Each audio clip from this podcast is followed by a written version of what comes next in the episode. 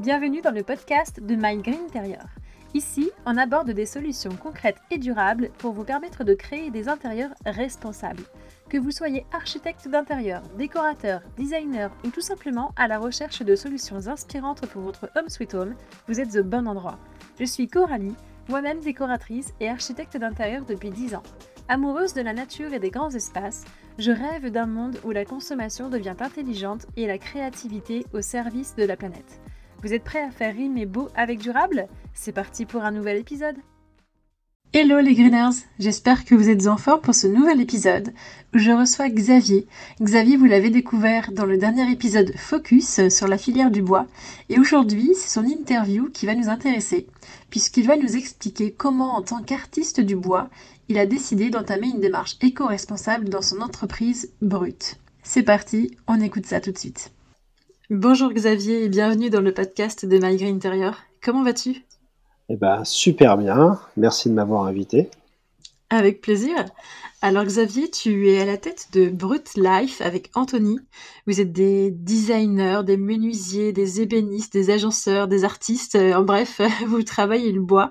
Mais on peut dire que vous allez un peu plus loin dans la démarche. Est-ce que tu peux nous en dire plus? Alors oui, avec plaisir. Alors tout, part en fait d'une rencontre entre donc moi et Anthony, où on était deux anciens salariés, et on s'est vite euh, rapproché autour d'une ambition et de valeurs communes. Et donc on a décidé de, monter l'entreprise brute pour pouvoir offrir aux consommateurs du. La première idée, c'est vraiment faire du mob de qualité. Et euh, donc, on a commencé à réfléchir un petit peu à notre business plan, comment on allait pouvoir euh, créer cette entreprise-là et comment surtout faire du meuble de qualité. Mmh et tout de suite, le, le critère de, de devenir euh, éco-responsable est rentré en ligne de compte. Voilà. Ok. Mais la première chose, c'était vraiment la qualité. Et pour nous, en fait, d'être éco-responsable, c'est plutôt une conséquence de bien faire son boulot plutôt qu'un qu'un prérequis du cahier des charges. D'accord. Et on s'est rendu compte qu'en fait, on était super éco-responsable au, fur et à au fur et à mesure qu'on a créé l'entreprise. Donc ça, c'était assez drôle. Super. Et, et alors, euh, sur, sur quels critères, justement, euh, vous êtes rendu compte de ça? Alors, on a réfléchi au début, c'est, comme je le disais, de faire des meubles de qualité. Donc, on a commencé à explorer un petit peu euh, le patrimoine euh, culturel, euh, environnemental, etc., autour de. Enfin, où est-ce qu'on allait situer l'entreprise Et en fait, c'est presque logique de se dire je vais mettre mon atelier de production au plus proche de ma matière première et de mes fournisseurs. Et c'est de là que ça a commencé à découler en fait le côté éco-responsable. Mhm. Euh, et, c'est vrai qu'aujourd'hui, on, a implanté brut au cœur de la matière première, on est vraiment au cœur des forêts. Tu peux euh, nous préciser où pour les auditeurs? Oui, oui, bien sûr. Donc on, on est situé en Haute-Saône, donc on est, euh, pour situer un petit peu près, entre Besançon et Nancy. Voilà. On fait partie de la région des Vosges saunoises. Donc on est dans une région qui est boisée à plus de 60%.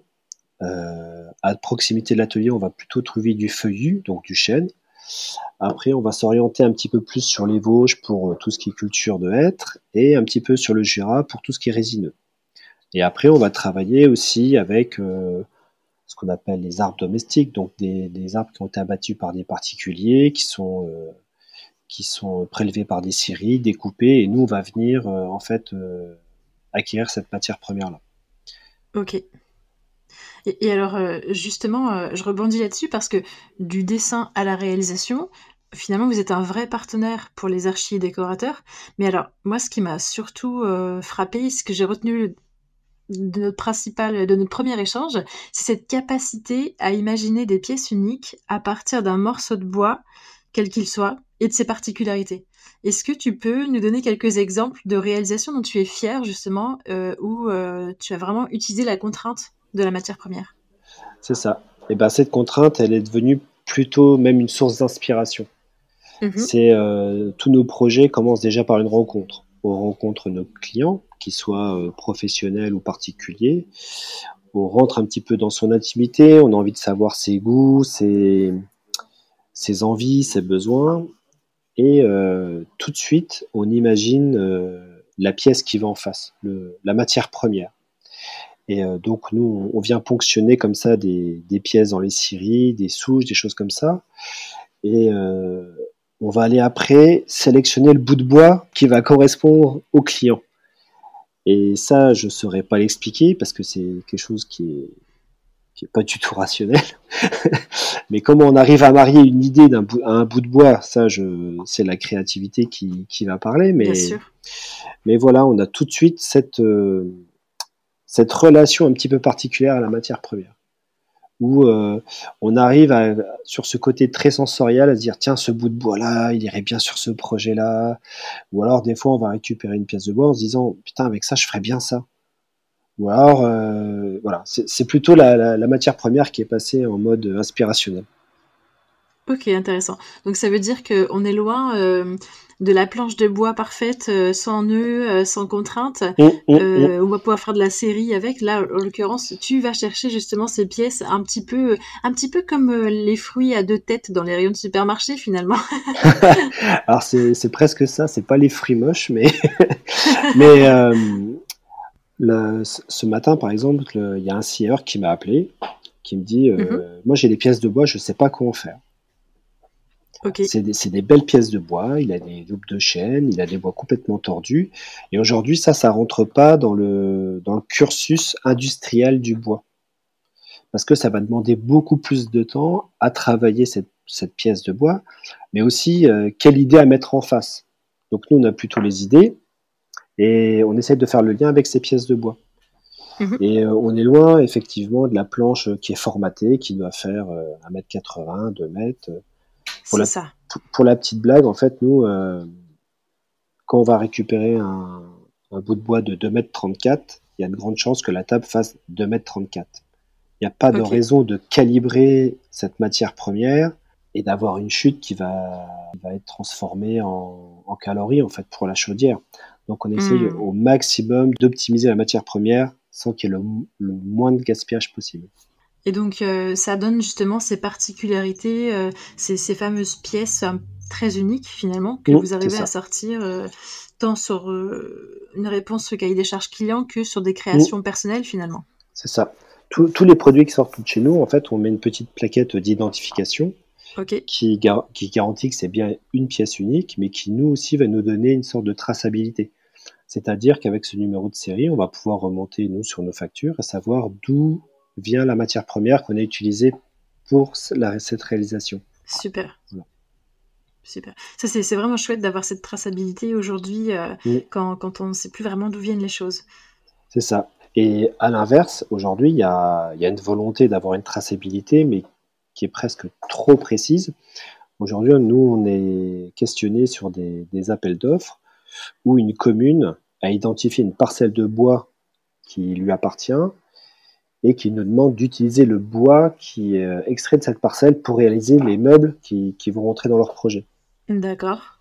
Et là, ben, c'est une nouvelle, euh, une nouvelle industrie un peu qui se met en place. Il faut trouver des nouvelles connexions parce que nous, on fait partie de la seconde transformation du bois.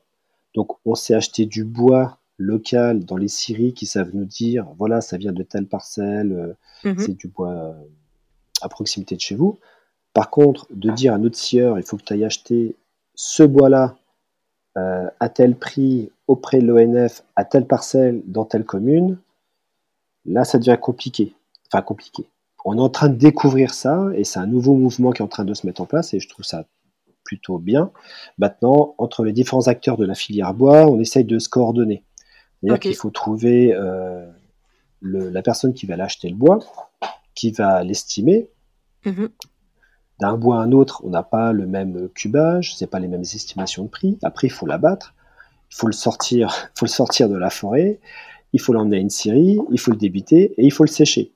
Donc tout ça, c'est plein d'étapes que nous, fabricants de meubles, on ne maîtrise pas.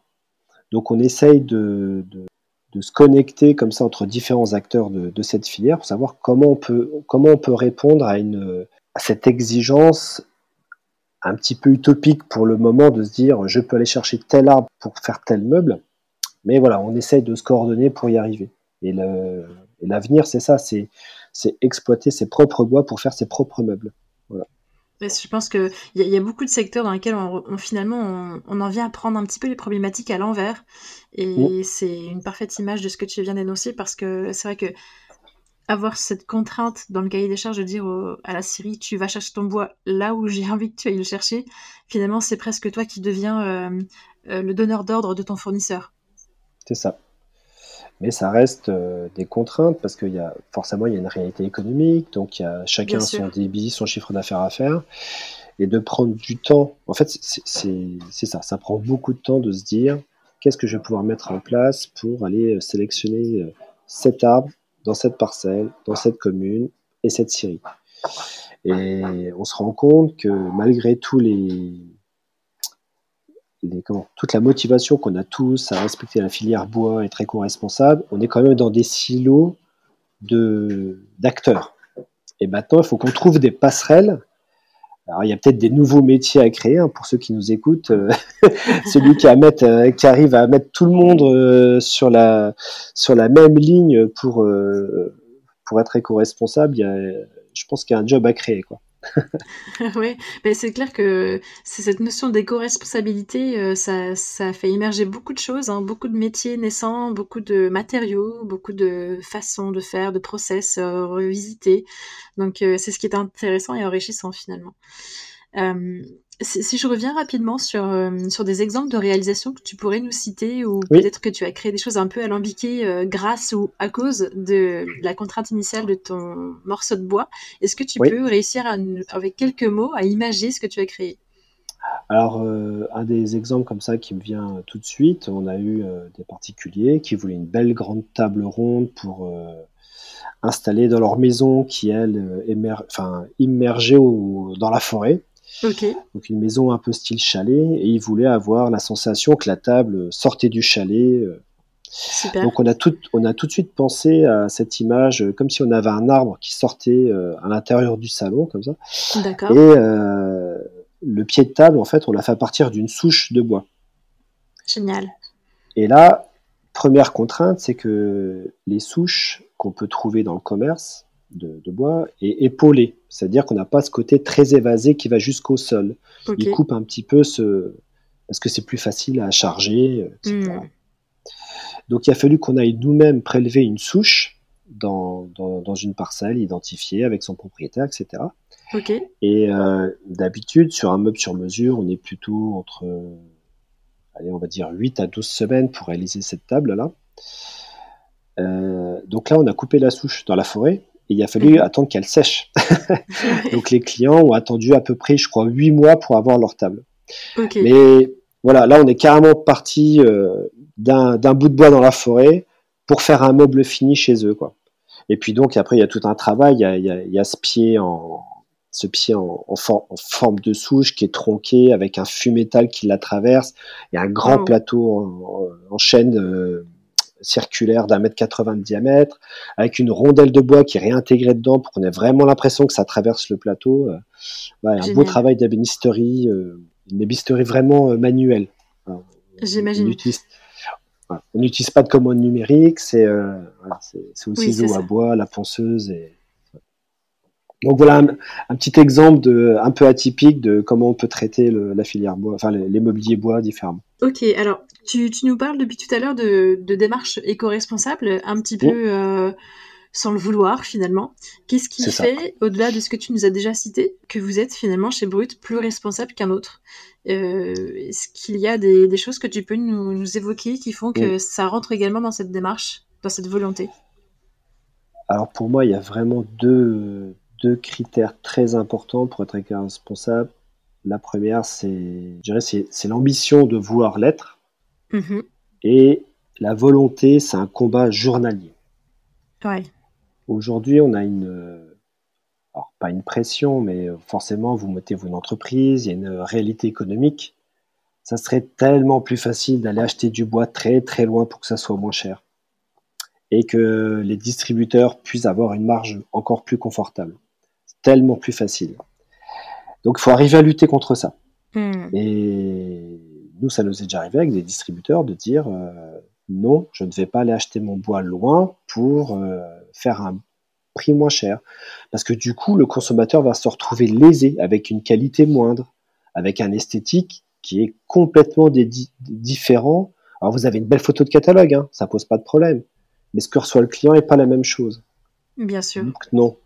Et il faut arriver à lutter contre ça. Donc c'est des sacrifices au quotidien sur euh, sur notre propre rémunération, tout simplement, parce qu'il serait plus simple de prendre ces raccourcis-là, mhm. quitte à mentir. Donc, il faut avoir des valeurs et, euh, les affirmer.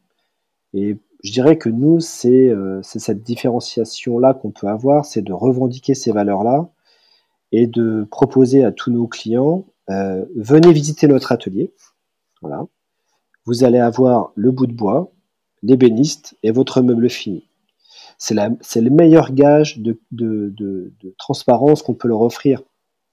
Je suis un petit peu contre les labels. Les labels, vous les achetez, enfin je résume un petit peu, mais c'est un peu l'image que j'en ai, c'est vous les achetez et vous aurez peut-être un contrôle. Hmm, Venez visiter l'atelier, il y a le bois, l'ébéniste, votre meuble. Je peux, je peux pas faire plus transparent. Et c'est vraiment ça qu'on met en avant. Et si c'est, euh, si, bah, on travaille dans toute la France et on déborde un petit peu sur l'Europe, on fait des visios. Donc on a des, des, clients qui peuvent découvrir en photo ou en vidéo leur, leur produit qui est en train de se monter à l'atelier. Ok, donc euh, bois local avant tout, et puis euh, production bien sûr locale. C'est ça. Et, et, si je peux ajouter, c'est pas que le bois parce que on, a beaucoup de compétences en interne, mais euh, des fois il nous en manque. On a des, donc on va travailler avec des sous-traitants, mais qui sont devenus des partenaires aujourd'hui avec qui on travaille. Et c'est pareil. Eux, ils viennent compléter des savoir-faire qu'on n'a pas en interne. Ok. Et on va euh, aller les identifier, mais ils sont à, tous à 4, 5, 10 km à la ronde autour de notre atelier. On, a, on a notre fleuriste euh, qui est juste à côté, avec qui on fait des super beaux projets, elle vient à l'atelier, elle fait son mur végétal euh, directement sur nos meubles. On a un copain qui est tailleur de pierre, donc il va venir faire euh, la vasque qu'on lui a demandé sur mesure. Après, on a une entreprise qui est à côté de nous, avec qui on travaille depuis des années. un petit coucou à Félicien au passage, qui va nous faire des pièces en métal de toutes les formes extraordinaires. Voilà, nous, nous, on va dans son atelier, on travaille avec ses gars sur à, affiner vraiment le, le petit le, la petite pente qu'on veut, le petit esthétique qu'on veut. Donc, éco-responsable, c'est ça aussi, c'est travailler avec les gens qui sont à côté. C'est de, de, former une sorte de d'écosystème, d'écosystème de, j'allais dire, de, de, force, de force locale. Voilà, on est plein de petits acteurs, mais à nous, on représente une grande force éco-responsable. Tout à fait. Super. Et il me semble aussi que ta démarche euh, d'aller optimiser chaque morceau de bois, donc en évitant aussi la production de, de déchets, de chutes, fait aussi que euh, c'est éco-responsable finalement. C'est ça. Donc, on essaye de. Enfin, on évite au maximum de calibrer.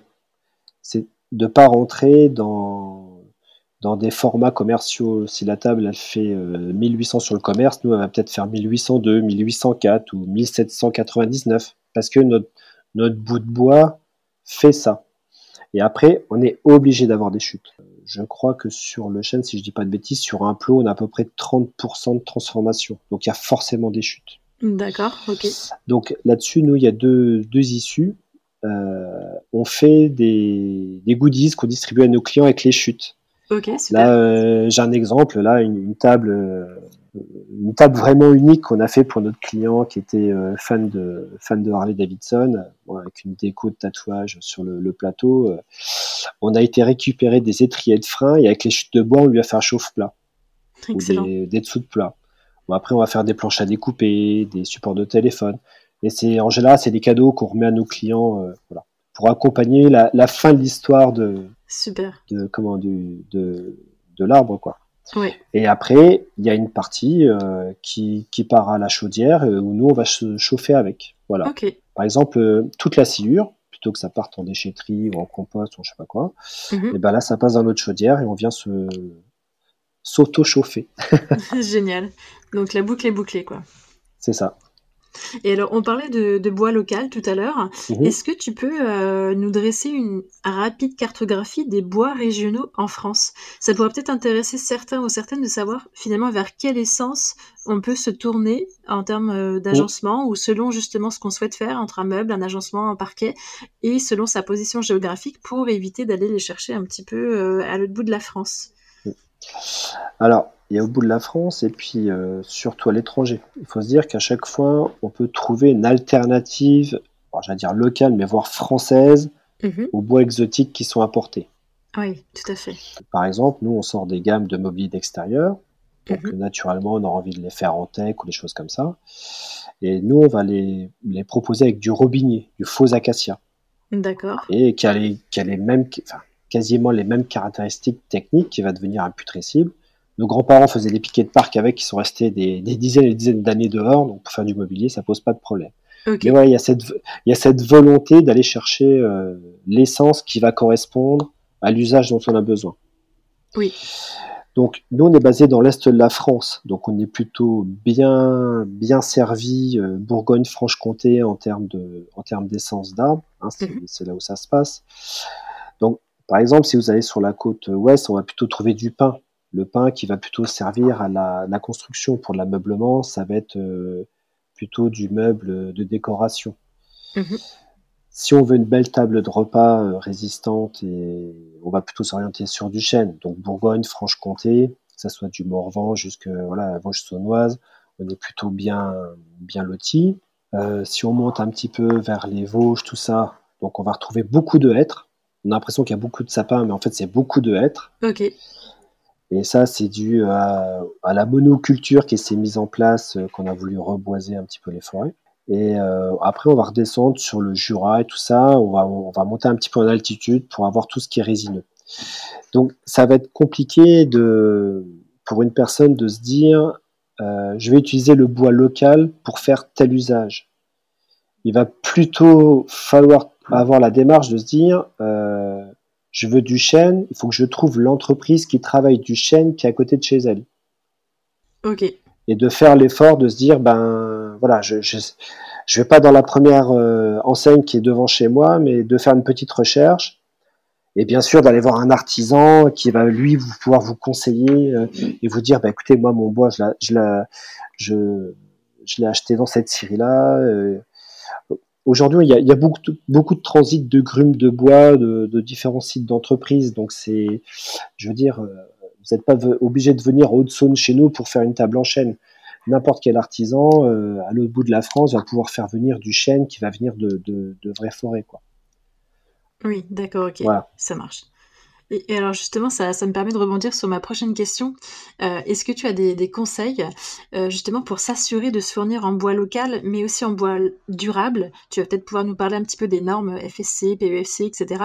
Est-ce qu'il faut se tourner vers une série, vers une exploitation en direct? Qu'est-ce que tu peux conseiller? Moi, je dirais, c'est aller voir votre artisan, aller visiter son atelier. Déjà, ça va, ça va vous en dire beaucoup. Si vous arrivez dans un atelier qui ressemble plutôt à un entrepôt avec plein de cartons et de palettes, voilà, ça va déjà vous donner quelques, quelques indices. Donc, le, meilleur conseil que je puisse donner, c'est déplacez-vous. Alors, hmm. faites vos recherches sur Internet parce qu'on a besoin de dégrossir de, sur le style, sur l'ambiance, mais allez voir les artisans, qui eux sont en lien direct avec les. Parce que si vous allez voir une série, ils sont encore dans. Une série ne fait pas de meubles, comme un, un, un, fabricant de meubles ne fait pas de la série. Quoiqu'aujourd'hui, on voit des, des, hybrides comme ça qui apparaissent, mais allez voir votre artisan près de chez vous. C'est pas forcément beaucoup plus cher que ce que vous allez pouvoir trouver dans le commerce. Et lui, il va pouvoir vous garantir et vous montrer. Quand, quand nous, on achète un bois qui vient d'une forêt PEFC, on a le certificat. On sait vous dire, ce lot-là, il est certifié, je sais d'où il vient, à quelques dizaines de kilomètres à la ronde, mais on sait d'où ça hmm. vient. Ok. Il, faut faire aussi l'effort en tant que consommateur de qu'on veut faire un, mobilier qui a du sens, c'est de se déplacer, aller à, la rencontre des artisans. Je pense que c'est le meilleur conseil que je puisse donner. Ouais, je pense qu'il est carrément valable. Mm, mm. Top. Eh bien, écoute, euh, j'ai une dernière question pour toi, Xavier. Euh, c'est euh, qu'est-ce qu'on peut te souhaiter pour la suite? Quelles sont les prochaines étapes pour Brut? Eh ben, la prochaine étape, c'est alors c'est drôle, on en a parlé avec Anthony, c'est de surtout arriver à garder nos valeurs aujourd'hui. Et arriver à se battre pour euh, bah, nos générations futures et que ça, ça paye. Aujourd'hui, c'est compliqué d'ouvrir une entreprise euh, sur le territoire français avec tout ce que ça peut impliquer, ce que tout le monde connaît. comme je vous l'ai expliqué au début, cette volonté-là d'être éco-responsable a un certain coût euh, qu'on peut pas forcément répercuter à, chaque produit. Donc euh, aujourd'hui, on prend beaucoup sur nous, voilà. Euh, c'est que demain, ça, que ça paye et qu'on puisse continuer, que les ébénistes qui ont envie de venir travailler avec nous puissent le faire. Aujourd'hui, on est une petite équipe, on est 6. Nous, on a l'ambition de monter à 10-12 personnes, grand maximum, pour qu'on puisse garder cette créativité, cette réactivité. Mhm. Donc euh, voilà, allons jusque-là avec, euh, avec les mêmes valeurs.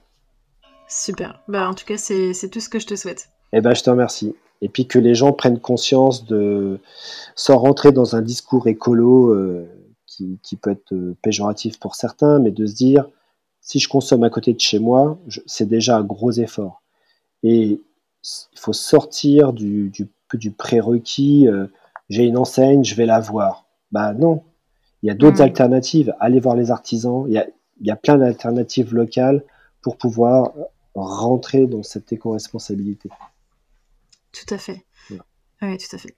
Et je pense que plus on sera dans cette démarche-là, finalement, plus ça hmm. devient un réflexe pour tout le monde, également pour nos clients. Et ça. Euh, facilitera beaucoup les choses aussi euh, de pouvoir faire travailler les acteurs locaux et peut-être aussi, bah, grâce à ça, de faire baisser les prix et de retrouver un cycle, quelque chose de beaucoup plus équilibré en fait. Hein. C'est ça. Et puis il faut se dire que dans les années à venir, ça, va. La, nature est en pleine mutation. On sait, nous, déjà qu'on va perdre des essences d'arbres là où on est. Hmm. Donc euh, il va falloir faire avec et de pouvoir toujours proposer des meubles de, qualité en face. Donc euh, voilà, c'est ça devient un, besoin euh, vital et national de consommer engagé. On finira sur ces belles paroles alors. Et eh bien, je te remercie. Merci à toi. Je te souhaite vraiment plein de belles choses pour la suite, que tous tes projets euh, voient le jour. Et puis, euh, on se tient au courant. Eh bien, je te remercie. À très bientôt. À très vite. Salut. Et voilà les amis, cet épisode touche à sa fin. J'espère qu'il vous a plu et que vous avez même eu envie de renouer avec le bois si certains d'entre vous l'avaient un petit peu abandonné ces derniers temps. Pour découvrir davantage l'univers de Brut, je vous invite à suivre les liens présents dans la description de cet épisode. Et surtout, on se retrouve très vite pour un nouvel épisode Focus. En attendant, je vous invite comme d'habitude à liker, à partager et à commenter le podcast sur vos plateformes d'écoute favorites pour qu'un maximum de professionnels nous écoutent et que la démarche prenne sens. À très vite